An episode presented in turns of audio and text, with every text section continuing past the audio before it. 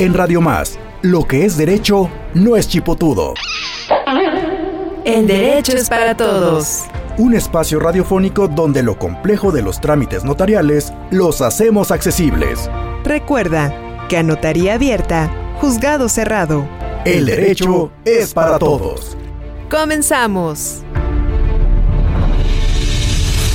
Estimado auditorio, estamos en un programa más del Derecho es para Todos, donde lo complejo de los trámites jurídicos lo hacemos accesible para usted, para su día a día, para sus trámites y defenderse si es el caso. Y me da mucho gusto tenerlo, tenerlo usted aquí conmigo. Está usted en la mejor estación del cuadrante porque aquí hoy va usted a aprender algo importante. Tome usted papel y lápiz y le recuerdo que tenemos un número WhatsApp 2281 380854 2281 380854 dudas, preguntas, propuestas de temas, todo lo que nos quiera usted comentar, tenemos línea directa en cabina 2288 42 35 07 y 08 todas las redes sociales nos encuentra como arroba Radio Más RTV. Nos puede sintonizar por TuneIn Radio o www.radiomás.mx y todas las redes sociales como El Derecho es para Todos y en YouTube El Derecho es para Todos hoy. El día de hoy le tenemos un tema por demás interesante, un tema un poco técnico pero que es muy necesario tenerlo al día la prevención del lavado de dinero. Todo lo que son las actividades vulnerables y la parte que nos toca a nosotros como notarios públicos. Les recuerdo, yo soy su amigo el notario Manuel Díaz Rivera, titular de la Notaría 30 de la demarcación de Jalapa, y me da mucho, mucho gusto que el día de hoy nos acompañe mi amigo el licenciado Jorge Armando Lince de la Peña. Jorge Armando es titular de la Notaría 26 de la demarcación de Jalapa con residencia en Banderilla, además de que ha sido eh, subdirector de registro público y es el delegado del Colegio de Notarios en la demarcación de Jalapa. Bienvenido, Jorge Armando. Muchas gracias, Manuel. Muchas gracias. Un saludo a todo tu auditorio y es un placer estar aquí. Muchas gracias. También me acompaña la maestra María del Socorro Domínguez Aguilar. Ella es notaria adscrita de la Notaría 30 de la demarcación de Jalapa. Bienvenida, maestra. Hola, muy buen día a todos. Un gusto compartir el micrófono hoy con el licenciado Lince, conocedor de prevención del lavado de dinero. Qué gusto y sobre todo de cuestiones fiscales. Buen día a todos. Gracias y efectivamente, oiga, antes de entrar en materia, recordarle que aproveche usted su aguinaldo y ponga en orden todos los temas pendientes en materia notarial. Recuerde usted que siempre cerca de usted hay un notario público actualizado y capacitado para orientarle y darle la mejor asesoría.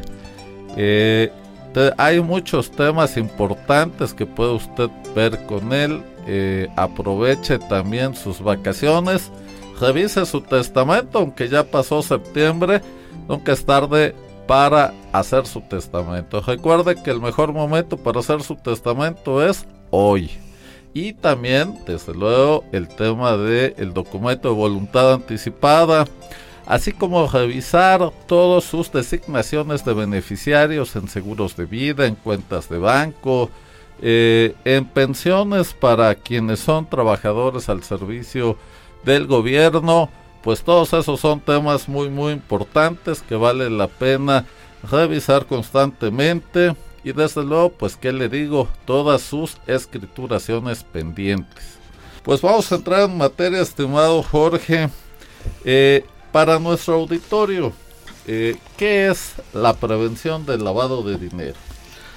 Bien, pues es un, es un tema muy importante porque la prevención del lavado de dinero viene de normativas y de parámetros internacionales.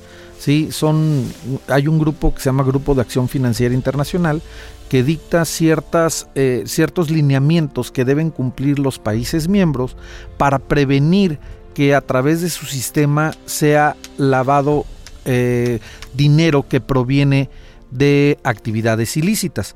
Entonces, básicamente la prevención del lavado de dinero es no permitir que se inserten al sistema económico de un país recursos que tengan origen ilícito. ¿sí? Normalmente pensamos como origen ilícito actividades de delincuencia organizada y todo esto, y no nada más nos referimos a este tipo de recursos como ilícitos. Puede ser evasión fiscal, algún delito de cuello blanco, pero siempre el lavado de dinero va, va a existir cuando el origen del recurso es ilícito. Entonces, la prevención del lavado de dinero son actividades que se catalogan como vulnerables para poder ser susceptibles de lavar capitales. Y en México existe un sistema robusto que enumera a distintas actividades, entre ellas la actividad notarial, eh, donde debemos aplicar ciertas políticas de cumplimiento para prevenir el ser utilizados para lavar esos capitales. Y yo recuerdo alguna historia de unas personas que eh, alguien les pidió sus identificaciones, su comprobante de domicilio, y a cambio de eso pues les regaló una cantidad importante de dinero. Esto lo utilizaron para abrir cuentas a su nombre y depositar ahí sumas muy altas de dinero, que provenían de arcas de un estado de la República y entonces obviamente pues eh, eh, obtenías de forma ilícita y con el tiempo una investigación llevó a detectarlas e incluso estuvieron internadas en un cerezo, acusadas precisamente de lavado de dinero. Una situación que pudiera parecer inocente, sencilla, oye, pues nada más necesito abrir una cuenta a tu nombre, pues derivó precisamente en su privación de su libertad y sujetas a un proceso. La verdad es que ya no seguí el tema y no sé cómo terminó, pero obviamente pues son esquemas de lavado de dinero y ese lavado de dinero puede darse de muchas formas. Por eso hoy tenemos una ley que si mal no recuerdo es de 2012 y entró en vigor en marzo de 2013. Y entonces a partir de esta ley se establecen todos estos temas tan interesantes que tienen que ver con la actividad notarial también, pero que de eso es de lo que vamos a estarle hablando el día de hoy, estimado auditorio. Así es de que vamos a un corte y regresamos de inmediato. No se vaya porque está usted en la mejor estación del cuadrante. Unidad de Inteligencia Financiera. Es una unidad administrativa de la Secretaría de Hacienda y Crédito Público de México cuyo objetivo es coadyuvar en la prevención y combate a los delitos de operaciones con recursos de procedencia ilícita, comúnmente conocidos como lavado de dinero y de financiamiento al terrorismo. Está usted escuchando El derecho es para todos. No te quedes con las dudas, porque lo que al tiempo se le deja, al tiempo se le queda. Envíanos tus preguntas al WhatsApp 2281 380854. El derecho es para todos. Continuamos.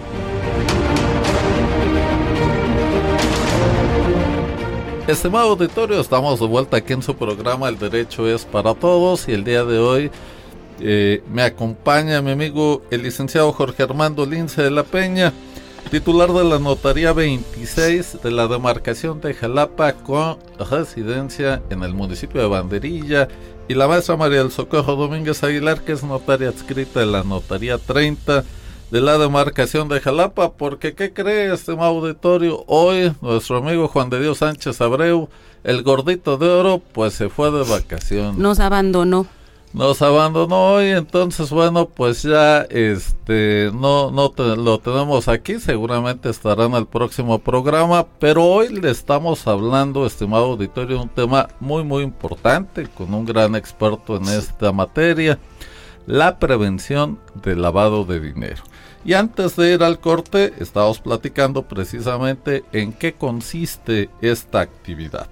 Y hay muchas actividades que tienen que ver con la prevención del lavado de dinero y una de ellas es la notarial. Pero hay otras actividades, como cuáles otras actividades, este Jorge, tenemos en materia de prevención del lavado de dinero? Bien, en la ley se prevén 16 fracciones en la que cada una refiere a una actividad denominada actividad vulnerable. Es ahí donde debemos tener cuidado en que cada persona que en el nivel empresarial desarrolla una de estas actividades es susceptible de ser utilizado y tiene que cumplir con las obligaciones de prevención de lavado de dinero. Las actividades principales son, por ejemplo, si emiten tarjetas de prepago, si emiten tarjetas de crédito y no forman parte del sistema financiero mexicano, si brindan algún tipo de servicios como blindaje de vehículos o, o blindajes a casa habitación, traslado de valores, si por ejemplo comercializan o de alguna manera intervienen en la comercialización de obras de arte. Una de las más usuales que todos utilizamos en nuestra vida ordinaria es la compraventa eh, de manera usual de vehículos terrestres, marítimos o aéreos, sean nuevos o usados. De tal manera, por ejemplo, que tienen obligación, las personas que tienen un lote de vehículos, tienen las mismas obligaciones que si tuvieras un concesionario de vehículos nuevos. Y aquí es importante entender que tanto unos como otros deben establecer las mismas políticas de cumplimiento, algunos servicios profesionales o por ejemplo, nosotros estamos regulados a nivel gremial y tenemos ciertas políticas de cumplimiento y lo mismo sucede con los agentes aduanales. Los temas de comercio exterior que ejercen los agentes aduanales también son susceptibles de, establecer políticas. Los corredores públicos. Los corredores públicos entran en la misma fracción que nosotros. Eh, los servicios que presta la prestados por fe pública incluyen notarios públicos en primer lugar, corredores públicos y servidores públicos que en el ejercicio de sus funciones ejercen funciones de fe pública. Así es, entonces eh, hay una serie de actividades que usted debe de saber, estimado auditorio, para que no pueda, sea usted parte de el lavado de dinero y muchas veces como estas personas que le comenté hace un momento, sin siquiera saber a qué se exponían ni en qué estaban participando. Entonces todos estos temas son muy muy importantes para que usted los tome en cuenta y Además, entrando en materia de fe pública notarial y de prevención de lavado de dinero, fíjese que a partir de esta ley eh, nos obliga a los notarios públicos eh, a pedir una serie de requisitos eh, mucho más de los que establece la propia ley del notariado.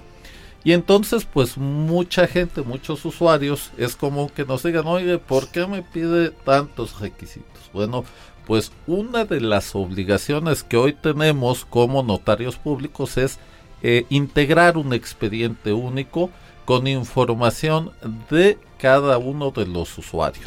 Y luego van y nos dicen a la notaría, bueno, ya aterrizándolo a la función notarial y ya lo que hacemos del diario, eh, van y nos, es que yo no tengo, sobre todo la cédula de identificación fiscal nos como que nos ponen muchos, es que yo no la tengo, es que nunca la he sacado y no me lo puede hacer así. Entonces, bueno, pues no, no se puede sin ese documento, ¿no? Además de todos los que pedimos, pero ese es básico y entonces, eh, pues sí tienen que tenerlo porque piensan que sin eso, como antes, dicen antes no me lo pedían, pues no, antes no, pero ahorita a partir de que... De la entrada en vigor de esta ley es requisito indispensable. Y entonces, bueno, dentro de la actividad eh, dadora de fe, Jorge, ¿Cuáles son las actividades más comunes donde tenemos que observar las disposiciones de prevención del lavado de dinero? Bien, las actividades que como notarios desarrollamos esencialmente son cinco, donde debemos tener bien implementadas y aplicar las políticas de prevención del lavado de dinero.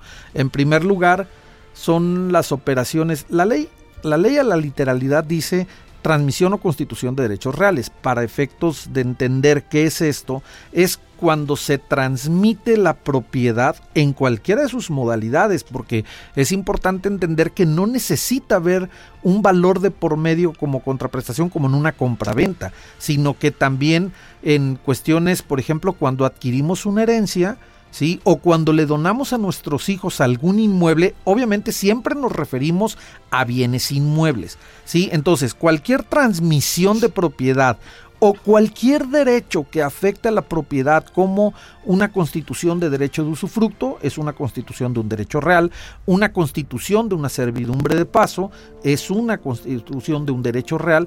Este tipo de actividades están, eh, entran dentro de las que nos generan las obligaciones.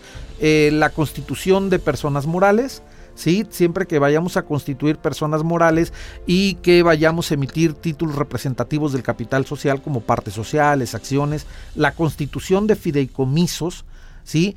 El otorgamiento de poderes eh, para actos de administración o de dominio con carácter irrevocable. Aquí quisiera, si me permiten, profundizar un poquito, porque una actividad habitual que desarrollamos en nuestra vida ordinaria es el otorgamiento de poderes. Este otorgamiento de poderes a veces nos representan en el banco, a veces es para que nuestro abogado nos represente en algún juicio, a veces nos representan en materia laboral, pero cuando los poderes tienen facultades para actos de administración o tienen facultades para actos de dominio y se otorgan con carácter de irrevocable, esa es la característica que lo vuelve vulnerable, la irrevocabilidad. Entonces, cuando se otorga con estas características, se tiene que cumplir con las políticas de prevención del lavado de dinero. Y por último, la última actividad es la del otorgamiento de préstamos o mutuos, ¿sí? siempre que no intervenga el sistema financiero mexicano. Esto es, siempre que nosotros como notarios demos fe del otorgamiento de un contrato de mutuo de crédito entre particulares, entre empresas, etcétera, etcétera, en la que no intervenga un banco o alguna institución financiera, también es actividad vulnerable para nosotros. Y en, en el momento en el que otorguemos cualquiera de estas cinco actividades, se detonan nuestras obligaciones en materia de PLD.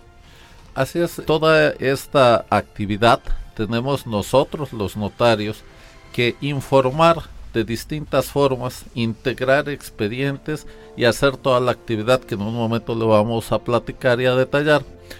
Porque toda esta información va al sistema precisamente de la unidad de inteligencia financiera del SAT, del Servicio de Administración Tributaria, y entonces ellos revisan si digamos una persona eh, pues reporta que tiene ingresos anuales por 500 mil pesos y de repente entonces ah, compra algo eh, por 10 millones de pesos.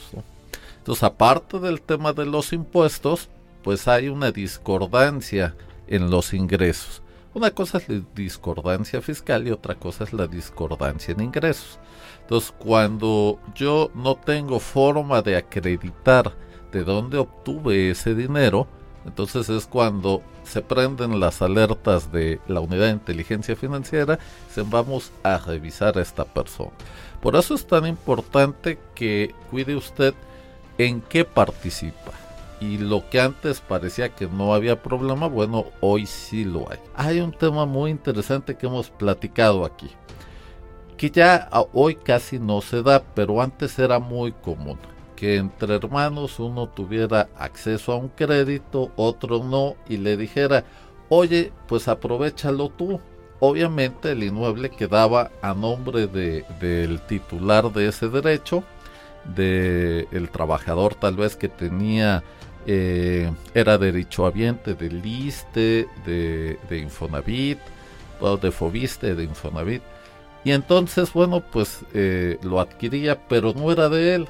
Entonces el crédito lo pagaba eh, el verdadero dueño y tal. Y ahora llegan, y eso sí ya es muy común, oiga licenciado, pues ahora vamos a regularizar esto y ya queremos ponerle a nombre de mi hermano esta casa, ¿no?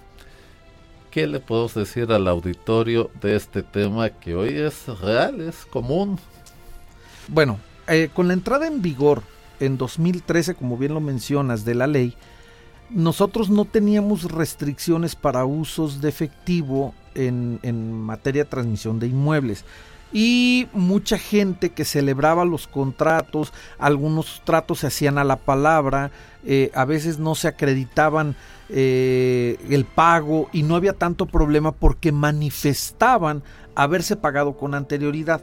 El tema es que se van adquiriendo obligaciones y en esas obligaciones que se van adquiriendo, pues una de las situaciones en materia de prevención de lavado de dinero es verificar que las obligaciones se pagan. En el ejemplo específico que tú estableces, eh, si los hermanos entre sí tienen que transmitirse porque me permiten el término coloquial, van a devolverse la, la, casa, esto es, te la presté para que saques el crédito, pero en realidad es mía y está a nombre tuyo, pues no tenemos manera, mm, una manera jurídicamente de hacerlo porque, bueno, si lo haces por donación, ¿sí? Si lo haces por donación vas a pagar un impuesto por adquisición de inmuebles, pero en realidad no le estás donando. En realidad la casa la pagó el, el, que, el, que, el que la va a adquirir. A lo mejor dices, oye, un mandato y en ejecución del mandato y en rendición de, rendición de cuentas se lo devuelves, pero finalmente tienes que acreditar el origen de ese negocio. Y si el origen fue anterior a 2013, este, pues tampoco tienes como manera de acreditarlo. Entonces si nos encontramos en un pantano,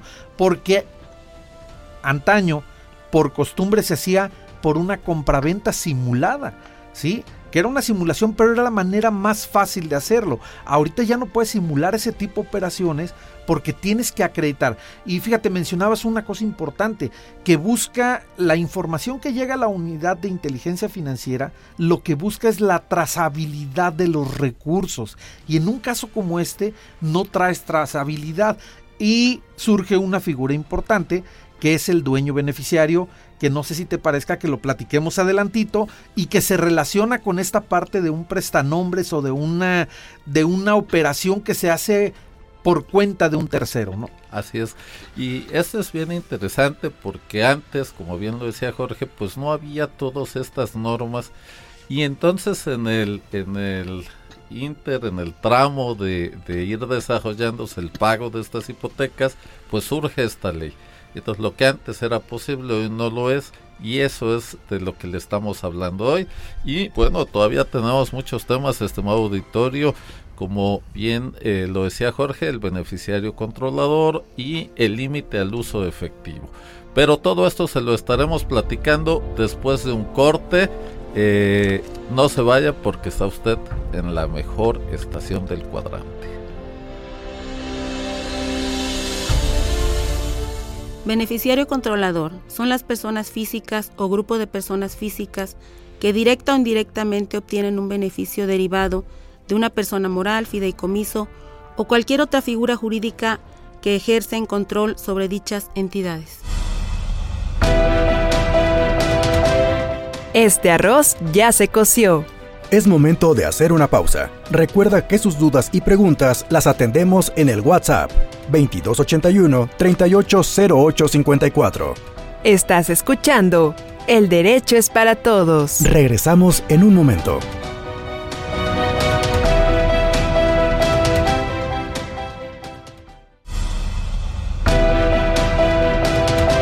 Estamos de vuelta en El Derecho es para Todos. Envíanos tus dudas y preguntas al WhatsApp 2281 38 Todos coludos o todos rabones. El derecho es para todos. Continuamos. Estimado auditorio, está usted en su programa El Derecho es para Todos. Yo soy su amigo el notario Manuel Díaz Rivera, titular de la Notaría 30 de la demarcación de Jalapa. Y como ya se lo comenté, está conmigo, me acompaña mi amigo el licenciado Jorge Armando Lince de la Peña, titular de la Notaría 26 de la demarcación de Jalapa con residencia en el municipio de Banderilla, la maestra María del Socorro Domínguez Aguilar, notaria escrita en la Notaría 30 de la demarcación de Jalapa y hoy le estamos hablando de la prevención del lavado de dinero.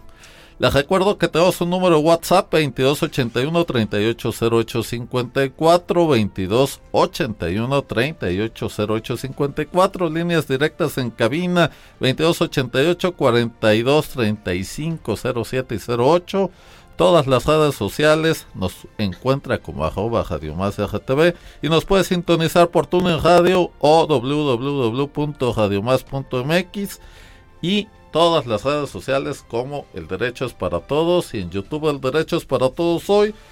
Mire, pues tenemos un tema muy muy interesante y efectivamente con esta ley nace un concepto que es el beneficiario controlador y que es una persona que finalmente recibe el beneficio de la operación pero que no aparece y o que aparece en forma subrepticia ¿Cómo podríamos explicarle mejor a nuestro auditorio, Jorge, este concepto? Pues es de una manera muy sencilla y en términos coloquiales es el prestanombres. ¿sí? al principio del programa mencionabas este ejemplo de una persona que le pidió a, tal vez a sus empleados o a gente que estaba cerca de él su identificación, sus papeles, abrió una cuenta a nombre de estas personas y derivado de esto este, pues los hizo socios de algunas empresas y manejaba sus cuentas. Ese es el mejor ejemplo de un... Eh, a ver, beneficiario controlador es para materia societaria en México, el término internacional, y todo se refiere a lo mismo, ¿eh? el término internacional se llama beneficiario final, para materia de prevención de lavado de dinero se llama dueño beneficiario, y para materia societaria beneficiario controlador. Todos son lo mismo.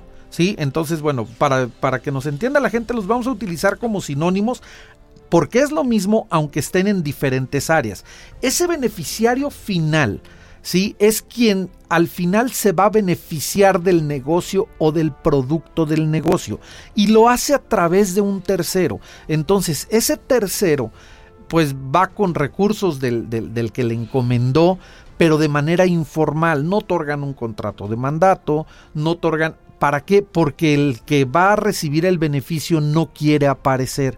Entonces, dentro de las, de las políticas de cumplimiento que debemos implementar es la pregunta de si conoce de la existencia de un dueño beneficiario o un beneficiario final que, que va a obtener el beneficio económico o que está aportando el recurso para llevar a cabo ese negocio. Y fíjate, hace un ratito dijiste algo bien importante. Muchas veces ni siquiera como usuarios se dan cuenta que están siendo eh, producto de las políticas de cumplimiento de prevención del lavado de dinero.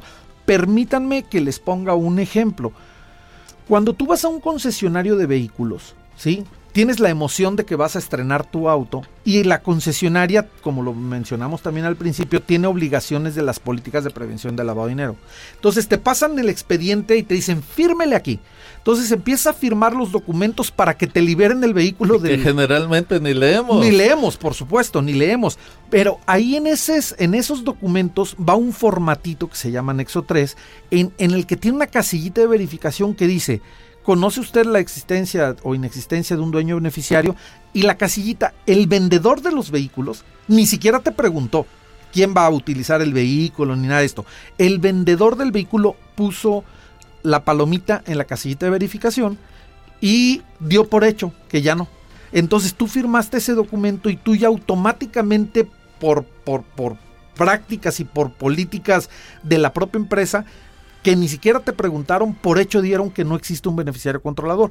En materia notarial, nosotros lo que hacemos es un escrito donde le preguntas a la persona y si es sí, es un formato y si es no, es otro formato donde le preguntas, ¿conoces la existencia de un dueño beneficiario? Esto es, ¿Tienes noticia de que alguien se va a beneficiar de esto que estás haciendo que, conmigo ahora?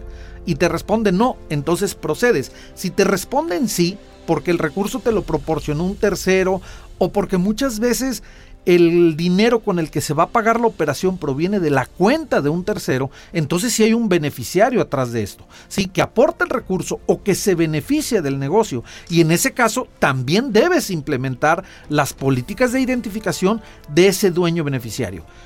En resumen y en términos coloquiales para que tu auditorio entienda esta parte, que es un dueño beneficiario o un beneficiario final? Es o quien se beneficia indirectamente, ¿sí? O es quien aporta el recurso a través de un tercero que pudiésemos conocerlo como testaferro o eh, prestanombres de manera coloquial, ¿verdad? Así es. Eh, fíjate que además yo en esa parte eh, sí creo que hace falta afinar este tema porque pues yo puedo dar ese dinero, pero no beneficiarme de la operación. Sin embargo, el dinero está saliendo de otro lado y no necesariamente es un origen ilícito. No necesariamente, claro. Pero bueno, todo esto hay que cuidarlo para, digámoslo coloquialmente, cuadrar la operación. Esto es, si yo le estoy regalando a mi hijo el dinero, pues entonces hacer una donación dineraria formal, o sea, darle la forma a esa donación dineraria que el dinero pase a su cuenta respaldado por esa donación para que lo utilice como guste, ¿no? En este caso tal vez para adquirir un vehículo. Sí, fíjate, esto es importantísimo que la gente entienda esta parte. Una, darle trazabilidad al recurso y otra, darle la forma legal al recurso. Por una sencilla razón. Imagínate que tu hijo, en el ejemplo que estás poniendo y en seguimiento a esto, imagínate que tu hijo compra un vehículo, ¿sí?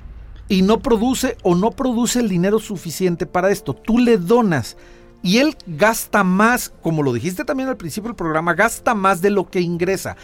¿Qué es lo que le vas a generar a tu hijo si no tiene los instrumentos legales idóneos? Le vas a generar una discrepancia fiscal, ¿sí? Sabemos que hay donaciones que si recibimos, que al recibirlas no están grabadas, eh, por el fisco, pero que tenemos la obligación de declarar que recibimos esas donaciones para que no se nos vayan a nuestros ingresos acumulados. Entonces, si recibes el dinero de tu papá, que, ese dinero no te genera carga fiscal por sí, pero si no se lo declaras al fisco como que es un donativo este, que recibiste de manera legal y no haces esa información en tu declaración anual, te va a generar carga fiscal. Y entonces los instrumentos legales donde cuadres todo este tipo de obligaciones son importantísimos para que no tengas esto. Y no necesariamente le da un origen ilícito al recurso, pero ligas, como bien lo dijiste al principio, ligas la materia de prevención del lavado de dinero con la materia fiscal en ese Y fíjate que aquí me voy a desviar un poquito porque yo se lo digo a mis clientes, eh, amigos, de esta forma. A ver, el tema es el siguiente. Digo, en mi caso, yo he estudiado más eh, fiscal, derecho fiscal, y entonces les digo, yo sé de lo que les estoy hablando. Esto corresponde, pero el, yo siempre les pido, oye, por favor, platícalo con tu contador, porque yo como notario no sé cuáles son tus ingresos anuales. Y entonces puede ser que una operación celebrada en diciembre te catapulte tus ingresos y te lleve a otro porcentaje de tributación que te va a afectar enormemente. Yo tengo el caso de un amigo que, que hizo esto y bueno, pues de, de pagar eh, 60 mil pesos en un año se fue a pagar 600 mil.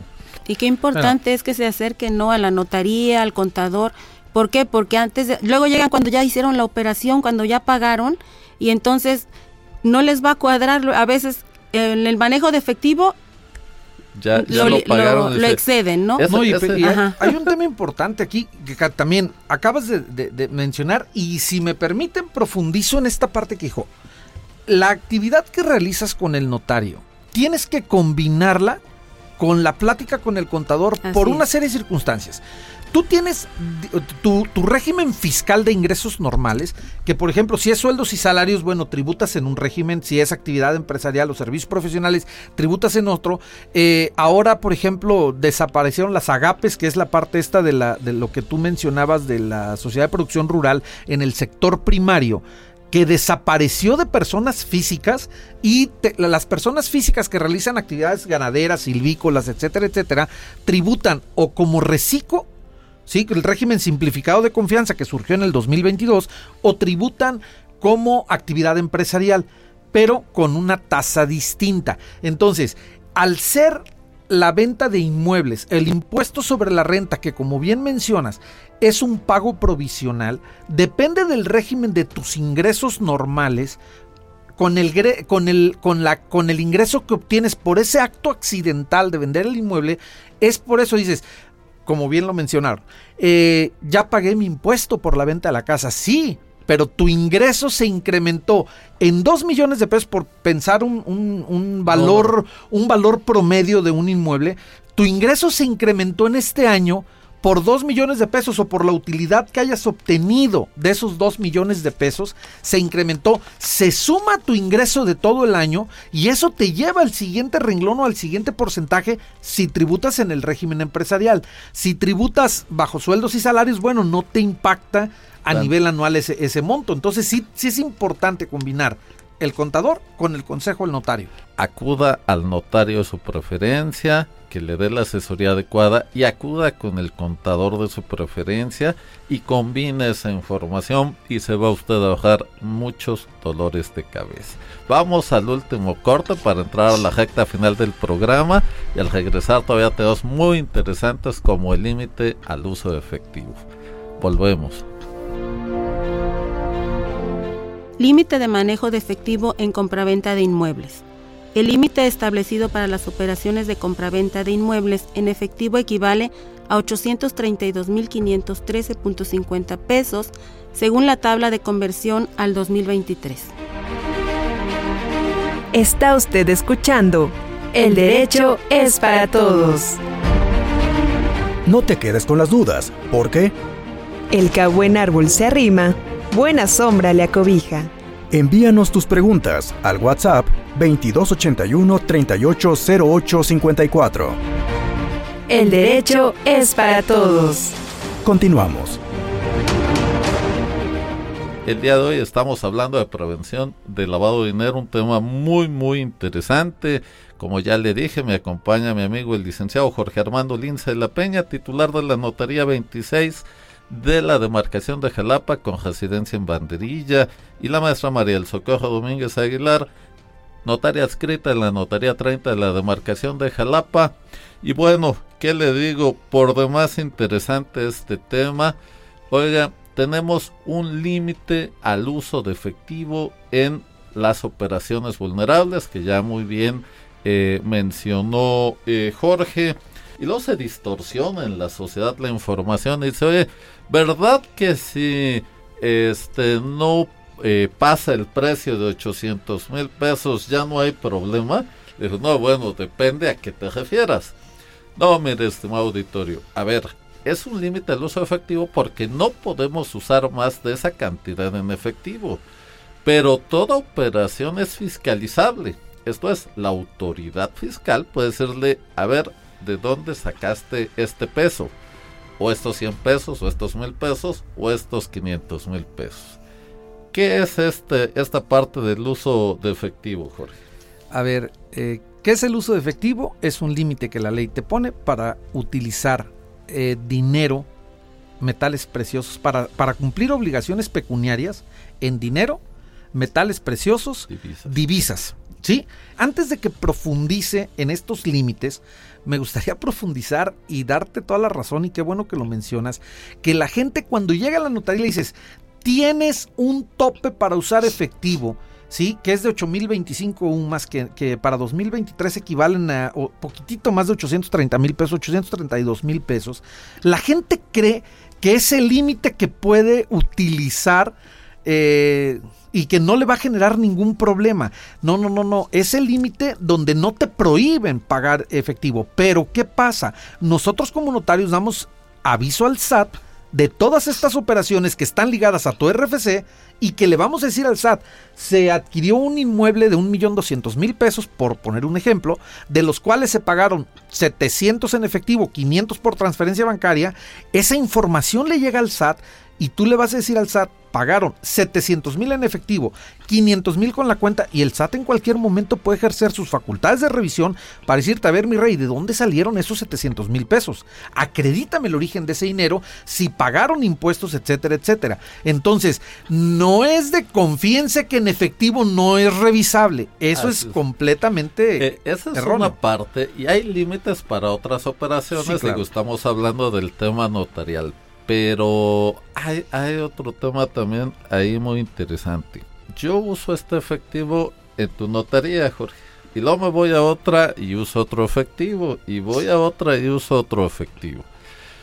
Y eso hay otro tema muy interesante que es la acumulación.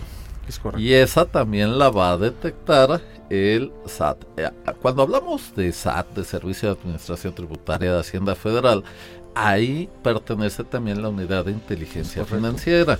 Y entonces toda esta información sirve para prevenir el lavado de dinero y sirve para fiscalizar. ¿Qué pasa? Eh, que eso también lo hemos detectado eh, cuando dan un cheque.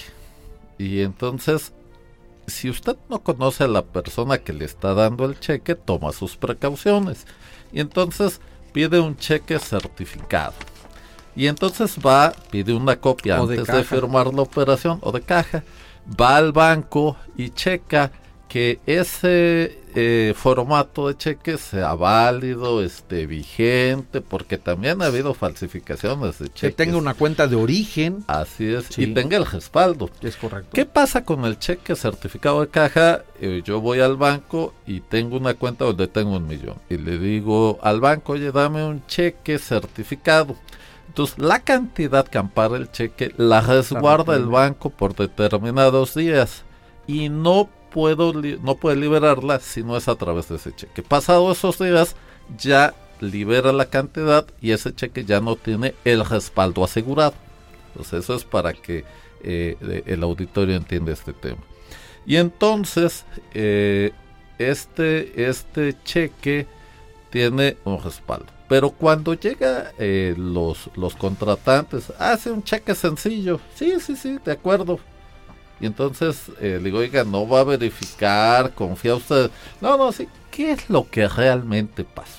Lo que realmente pasó es que no van a cobrar ese cheque. Es, es, es, la manera como que ellos buscan simular esa operación. Y ah, pues, burlar esta la, la, prohibición, la prohibición de uso efectivo. Pero, a ver, ¿qué nos va a hacer? O sea, yo tengo el cheque en el que yo puedo identificar la cuenta origen porque el cheque es, es, eh, emitido por el banco y es girado por la persona eh, que proviene de una cuenta origen. Yo puedo establecer incluso la cuenta de destino y si yo no verifico eh, que se haya depositado el cheque efectivamente y como bien dices, no tiene los recursos, finalmente ellos simulan un instrumento que pasa por el sistema financiero mexicano, no cobran el cheque y ahí nos vamos a discrepancia fiscal. ¿Por qué? Porque cuando te revise el banco y vea que pusiste un valor de operación, que pusiste que pagaste con un cheque, pero el cheque no fue cobrado, pues fue una donación y te van a cobrar el 20% en casos de revisión, ¿va? Te van a cobrar el 20% del valor del inmueble. Oye, Jorge, no nos alcanzó el tiempo para agotar todo el tema, pero Fíjate que además no quiero dejar de pasar esto. Vamos a pensar que usted, estimado auditorio, tiene este dinero y lo quiere desplazar así. Y vamos a pensar que no es de origen ilícito. Pero finalmente tenemos todas estas normas, ¿no? Usted vendió un producto agrícola en efectivo, qué sé yo. Ok, pero ¿qué cree? Si usted eh, vende así y, paga de esta forma, eh, lo que va a pasar es que eh, quien vende puede decir, oye, realmente no me pagó. O sea, sí le vendí, sí le entregué el inmueble, pero no me pagó. No, sí le pagué. No, aquí es el cheque. Pide juez un informe al banco. Pasa, el banco te va a decir que nunca fue cobrado, por lo tanto el precio no fue pagado. Y entonces está usted arriesgando toda su operación. Es correcto. Conclusión, eh, estimado auditorio, hay que hacer las cosas bien, hay que hacerlas reales, porque también lo llegan y preguntan, oye, ¿cuál es el, eh, eh, el, a qué precio le pongo? Pues el real. Porque, porque luego van al banco y quieren ingresar un millón de pesos y en la escritura pusieron 500 mil pesos, ¿no? Entonces ah, tienen que... Y, y, lo dice el dicho, el dicho, las mentiras tienen patas cortas y la simulación es una mentira y la autoridad ejerciendo sus facultades de revisión se va a dar cuenta sí o sí. Y antes, estimado auditorio, esto era muy sencillo, tal vez hoy no, hoy hay controles muy estrictos que debemos de cubrir. Y oiga, pues llegamos al final de eh, este programa. Estimado Jorge, un último comentario para nuestro auditorio. Pues nada, una que tengan feliz Navidad, este frito que está haciendo ahorita, este, se antoja para un chocolatito, para un cafecito caliente. Con pan. claro, y disfruten estas fechas maravillosas que son de unión familiar, disfrútenlas eh, con sus seres queridos y no se olviden de siempre procurar cumplir con todas sus obligaciones, no nada más las de materia de lavado de dinero ni las fiscales, sino con todas sus obligaciones, tener en orden sus documentos. Siempre es importante que tengamos todo al pie de la letra para cualquier eventualidad que pueda surgir, como bien lo, lo has mencionado en todos tus programas. Muchas gracias, estimado Jorge, te agradezco de verdad. Gracias por la invitación. Maestra María del Socorro, ¿algún último comentario? Un gusto compartir hoy el micrófono con el licenciado Lince, la verdad es que es un tema muy, muy interesante y qué bonito escuchar a una gente que sabe. Y bueno, pues acérquense al notario de su confianza, a su contador, platiquen con ambos para que su operación no les ocasione problemas en el futuro. Muchas gracias. Te doy su número WhatsApp, estimado auditorio, 2281-380854. Todas sus dudas, preguntas, propuestas de temas Muchas gracias en Cabina Master Cristina Fuentes, Axel Hernández, realización y asistencia de producción Alejandro Enríquez, en la producción Don Gumaro García, muchas gracias. Y a todos nuestros compañeros técnicos y operadores de las diferentes repetidoras de RTV, recuerde usted, estimado auditorio, que el único objetivo de este programa es hacer que el derecho sea para todos.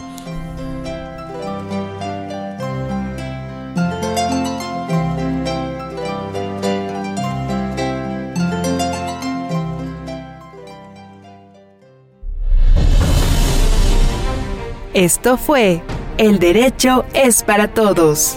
Un espacio radiofónico donde lo complejo de los trámites notariales los hacemos accesibles. Recuerda que a notaría abierta, juzgado cerrado. Esperamos tus dudas y preguntas al WhatsApp 2281 380854. El derecho es para todos. No dejes para mañana lo que puedas hacer hoy.